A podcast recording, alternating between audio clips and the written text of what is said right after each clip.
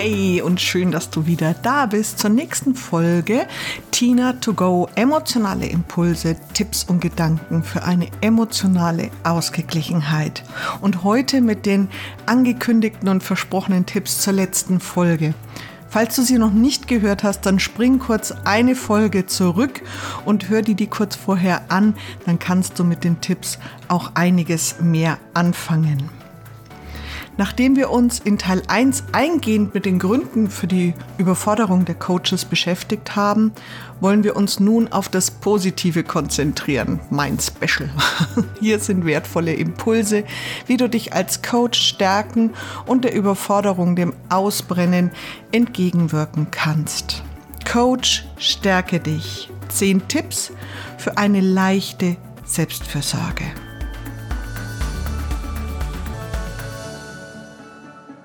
Glaube, wir sind uns einig, dass Selbstfürsorge über Pausen und gesunde Ernährung hinausgeht. Heute erfährst du, wie du eine innere Balance findest, die nicht nur dein Beruf, sondern auch dein gesamtes Leben nachhaltig verbessern kann. Okay, starten wir los. Tipp 1. Setze klare Grenzen. Nein ist ein ganzer Satz. Wenn du mich verfolgst, wirst du diesen Satz öfters hören und er ist ja auch nicht von mir, aber ich finde ihn so, so wichtig, weil wir immer denken, wir müssten uns erklären, wenn wir ein Nein sagen. Und das ist gar nicht nötig.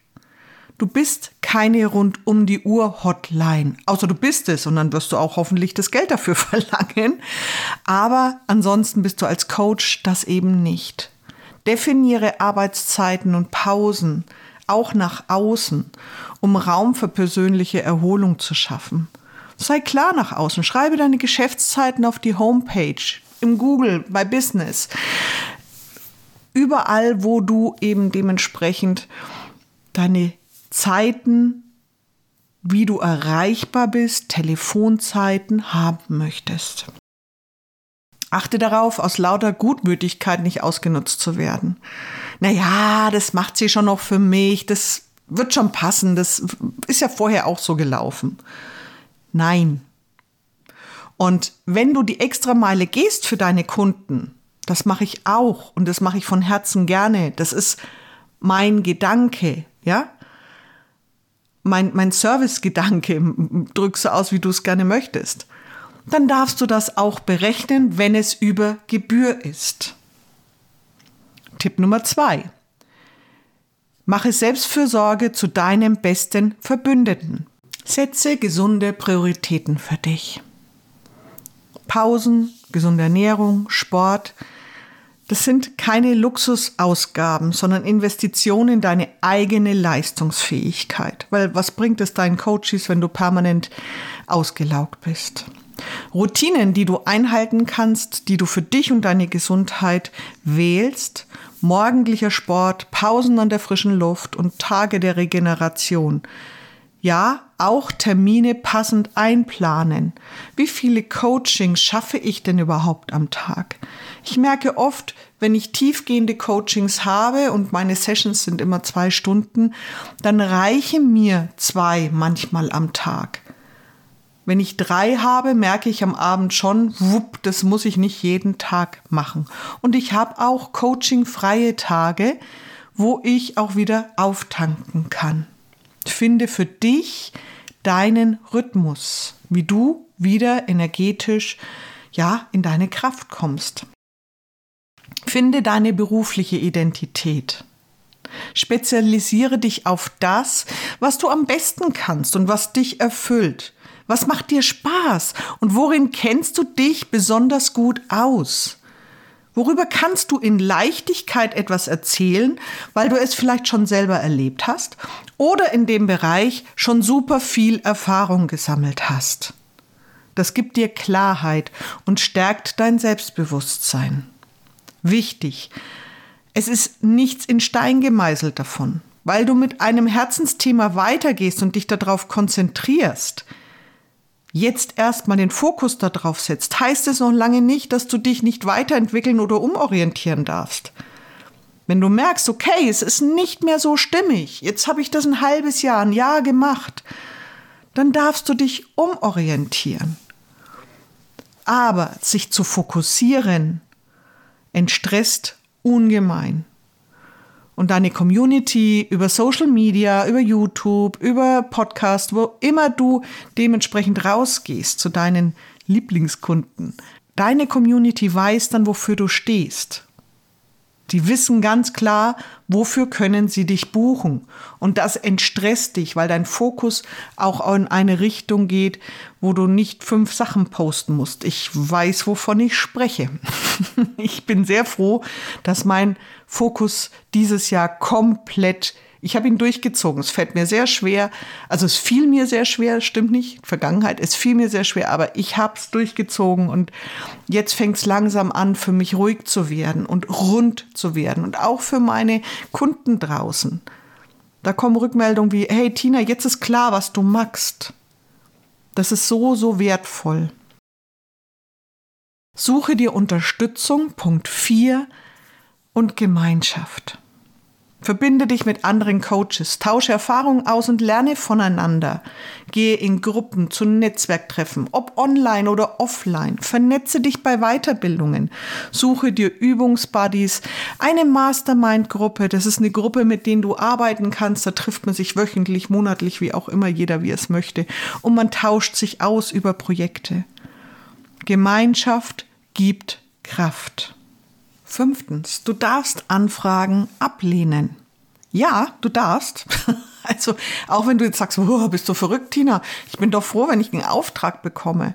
Ja, aber was magst du mit einem Auftrag? Was magst du mit einem Klienten, der dich stresst, der nicht zu dir passt? Es ist okay, Aufgaben abzulehnen, die deine Kapazitäten auch übersteigen, über dein verkauftes Angebot vielleicht sogar hinausgehen. Priorisiere, was wirklich wichtig ist. Du darfst abwägen, was sinnvoll ist und zu dir und deiner Energie passt. Wer passt zu dir und deiner Energie? Du bist nicht die Wohlfahrt.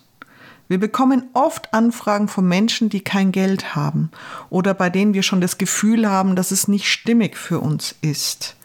Und ich spreche hier nicht davon, dass wir kalt über jedes Thema hinweggehen. Ich mache ganz oft im Jahr einfach mal Slots auf für Menschen, denen es nicht gut geht finanziell und bedanke mich innerlich dafür, dass es mir so gut geht. Und dann rufe ich mal wieder auf, sei es Unternehmerinnen oder auch zu Corona-Zeiten, dass ich einfach hier für zwei, drei Frauen mal ein Fenster aufmache. Und damit fühle ich mich super wohl und es wird auch sehr gerne angenommen. Aber ich habe nicht das Gefühl, dass ich mich hier unter Preis verkaufe.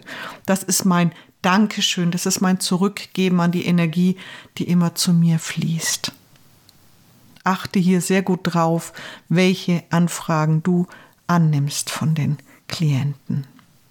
Mein sechster Tipp für dich. Entwickle mentale Resilienz. Lerne mit Stress umzugehen, sei achtsam und praktiziere regelmäßig Techniken, die deine mentale Widerstandsfähigkeit stärken. Suche dir etwas, was dich kräftigt und dich schnell in deine Stärke zurückbringt. Vielleicht warst du schon einmal bei mir und durftest die Misos-Übungen kennenlernen, deine emotionalen inneren Ressourcen zu stärken. Die sind perfekt, um sich mental gesund zu halten aber auch Meditationsroutinen, Atemübungen, Sport, Bewegung, Natur, regelmäßig Zeit für dich, bewusst genommen. Punkt 7. Schaffe klare Arbeit, Privatleben Grenzen. Lass Arbeit nicht dein Leben dominieren. Setze bewusst Zeiten für Entspannung und persönliche Aktivitäten, Zeit mit der Familie und halte deinen Urlaub frei von Terminen, die du meinst noch reinschieben zu müssen. Ist ja nur ein Telefonat, das geht schon. Ach, da schreibe ich schnell eine WhatsApp, das passt schon. Oft ist es gar nicht nötig. Wir denken aber, dass wir jederzeit verfügbar sein müssen. Nope, das ist nicht so. Und unsere Klienten akzeptieren das. Wir sind auch Vorbild, was das betrifft. Ich kann einem Coaching nicht raten, auf Entspannungszeiten zu achten und bin selber 24-7 erreichbar. Das ist nicht stimmig, oder?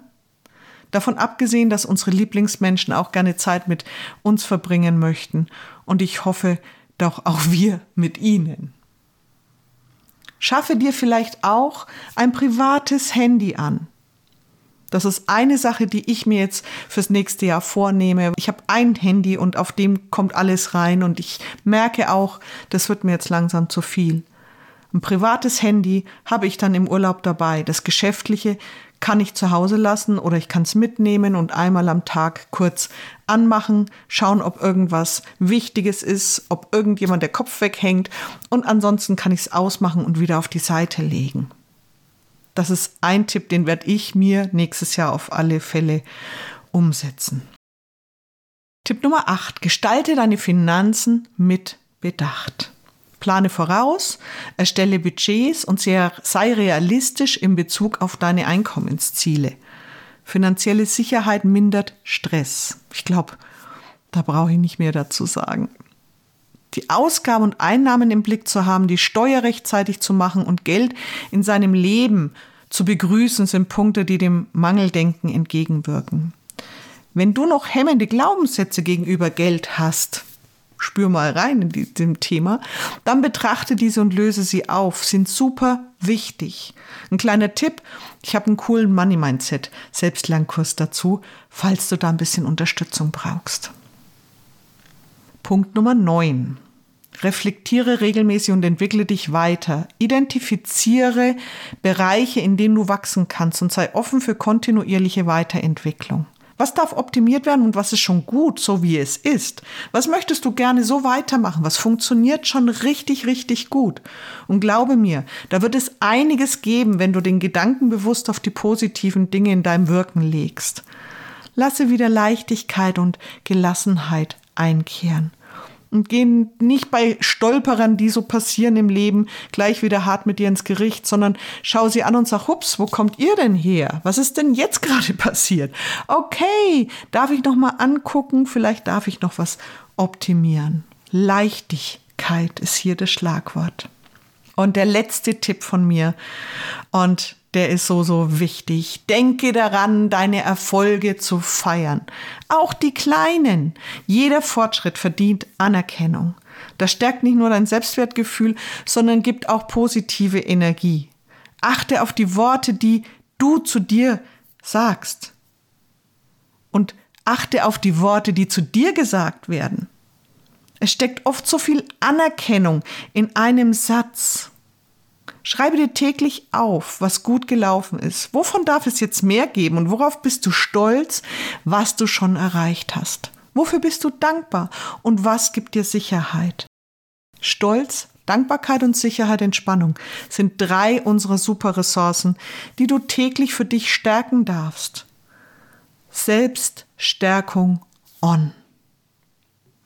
Du entscheidest ganz allein, wie sich dein Coaching-Business anfühlt. Und fühlt es sich an der einen oder anderen Stelle noch nicht so gut an, dann geh die zehn Tipps durch. Reflektiere, schreibe auf, was dir auffällt und schau, was du für dich verändern kannst. Und wenn du merkst, es klappt nicht so, dann melde dich bei mir, du weißt, wo ich bin. So, das waren jetzt meine zehn Tipps, wie du dich als Coach täglich stärken kannst, um den Herausforderungen entgegenzuwirken und damit mental stark und freudig deine Klientel unterstützen zu können und wieder diese Leichtigkeit in deiner Berufung zu spüren. Ich hoffe, dass diese Ratschläge dir helfen, eine gesunde Balance in deinem Coaching-Business zu finden. Und wenn dir diese Folge gefallen hat, du mehr davon hören möchtest oder jemanden kennst, der auch Coach ist und unbedingt davon profitieren soll, dann freue ich mich, wenn du mich abonnierst und mich weiterempfiehlst.